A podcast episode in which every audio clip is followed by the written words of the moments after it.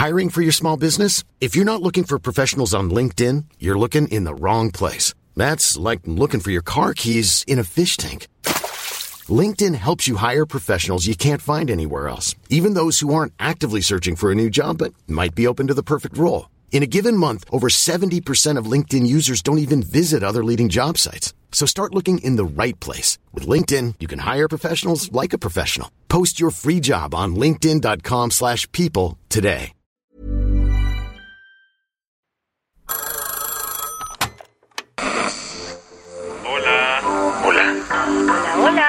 ¿Estás ahí? ¿Quieres saber lo que está pasando en tu país y en el mundo en pocos minutos? Te lo cuento. Te lo cuento, te lo cuento. Hoy es jueves 10 de noviembre de 2022 y estas son las principales noticias del día. Te lo cuento. La marea roja con la que los republicanos querían conquistar el Congreso de Estados Unidos se desvaneció este miércoles y ahora la moneda está en el aire. Con sonrisa de oreja a oreja, el líder de los republicanos en la Cámara de Representantes, Kevin McCarthy, aseguró el martes por la noche que se convertiría en Speaker of the House en lugar de la demócrata Nancy Pelosi.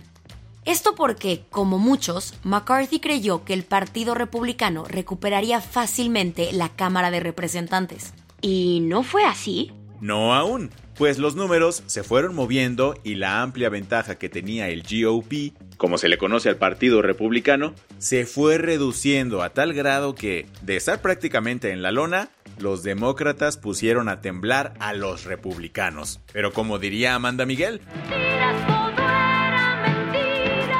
Pues la ilusión le duró poco a los demócratas. Hasta ayer por la tarde-noche, el Partido Republicano ya tenía 207 de los 218 legisladores que necesita para controlar la Cámara Baja. Por su parte, los del partido de Biden apenas llegaban a los 183 asientos asegurados. ¿Y en el Senado? ahí es otra historia. Pues las cosas están de fotografía. Ambos partidos tienen 48 senadores asegurados de los 51 que necesitan para conseguir la mayoría. El tema es que aún siguen los conteos en Arizona, Nevada y Georgia. Y es justo ahí, en Georgia, donde las cosas están más dramáticas que novela turca. Resulta que el demócrata Rafael Warnock estaba buscando quedarse con su asiento en el Senado, pero enfrente tenía republicano Herschel Walker. La contienda entre los dos fue tan cerrada que ninguno alcanzó el 50% de los votos, por lo que tendrán que irse a una segunda vuelta el 6 de diciembre. Para muchos, el resultado de Georgia podría ser determinante para el control del Senado, casi como lo fue el de Pensilvania. ¿Qué pasó ahí? El demócrata John Fetterman logró quitarle el asiento a los republicanos, que tenían el control de esa senaduría. Por lo pronto, la moneda de Capitol Hill sigue en el aire. ¿Qué más hay?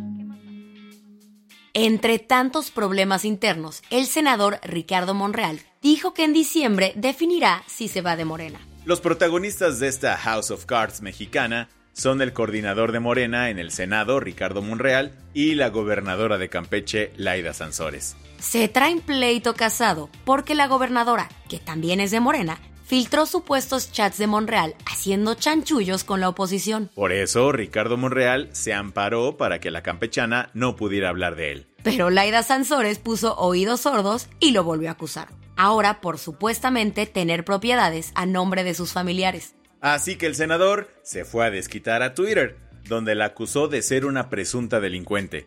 Pero Monreal también se fue contra la jefa de gobierno tuiteando Detén a tu jauría, Claudia. ¿Y Sheinbaum qué? Según Ricardo Monreal, todo es plan de ella para sacarlo del camino en la contienda por la candidatura presidencial de Morena. Como no se siente querido en su partido, Monreal echó palomazo de despecho y cantó a Amarga Navidad de José Alfredo ayer en el Senado. Vamos a esperar diciembre, diciembre y sus posadas, porque diciembre me gustó, pa' que te vayas, Pero usted que de poco... sea muy cruel, adiós, mi Navidad, no quiero comenzar el año nuevo con este que me hace tanto mal. Bueno. El chiste es que fue así como el senador dijo que en diciembre definirá si permanece dentro de Morena o emprende el vuelo buscando otros horizontes.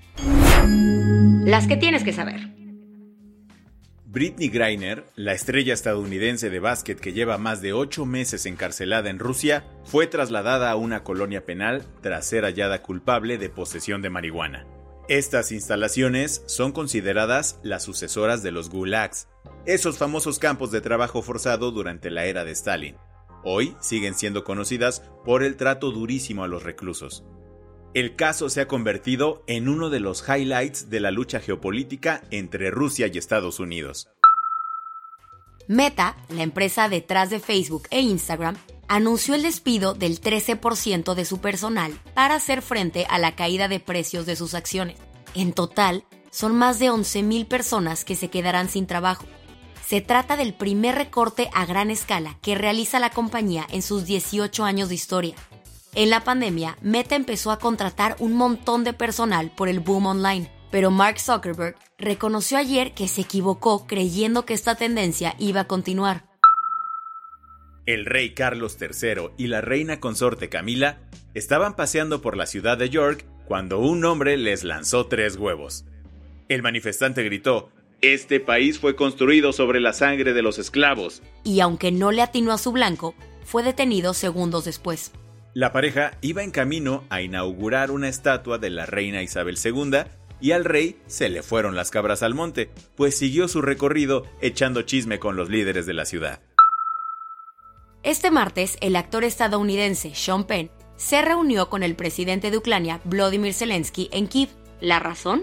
Le entregó uno de los dos premios Oscar que ha recibido a lo largo de su carrera. Penn le dijo al presidente ucraniano que el regalo era como símbolo de fe, pero que se lo cuidara hasta que Ucrania gane la guerra. Zelensky aseguró que mantendría a salvo la estatuilla en territorio ucraniano hasta el fin de la invasión rusa. La del vaso medio lleno. Luego de décadas de resistencia, varios países europeos aceptaron empezar a compensar a las naciones más pobres por los daños climáticos. Al finalizar el tercer día de la COP27, los líderes europeos prometieron crear un nuevo fondo destinado a países en desarrollo que han tenido muchas pérdidas y daños por la crisis climática. Esto es un parteaguas en la historia de la protección medioambiental, ya que desde 1850 los países ricos emitieron la mitad de todos los gases contaminantes a costa de los países menos desarrollados, que resultan ser los más afectados por el cambio climático. Con esto cerramos las noticias más importantes del día. Yo soy Baltasar Tercero. Y yo soy Isabel Suárez. Gracias por acompañarnos hoy en Te lo cuento. Nos escuchamos mañana con tu nuevo shot de noticias. Chao.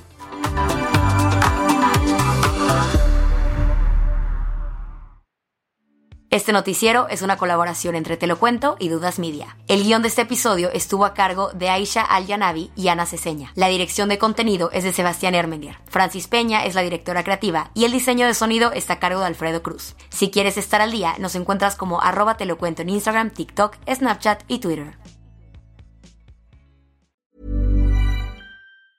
Hey folks, I'm Mark Marin from the WTF podcast and this episode is brought to you by Kleenex Ultra Soft Tissues your ally to help tackle your allergy symptoms this season. I love the change of seasons, but nobody loves pollen and all those other things floating in the air that make you sneeze during this nice weather. Kleenex Ultra Soft tissues are hypoallergenic and allergist approved. So fight back against watery eyes and runny noses without worrying about irritating your skin. For this allergy season, grab Kleenex and face allergies head on.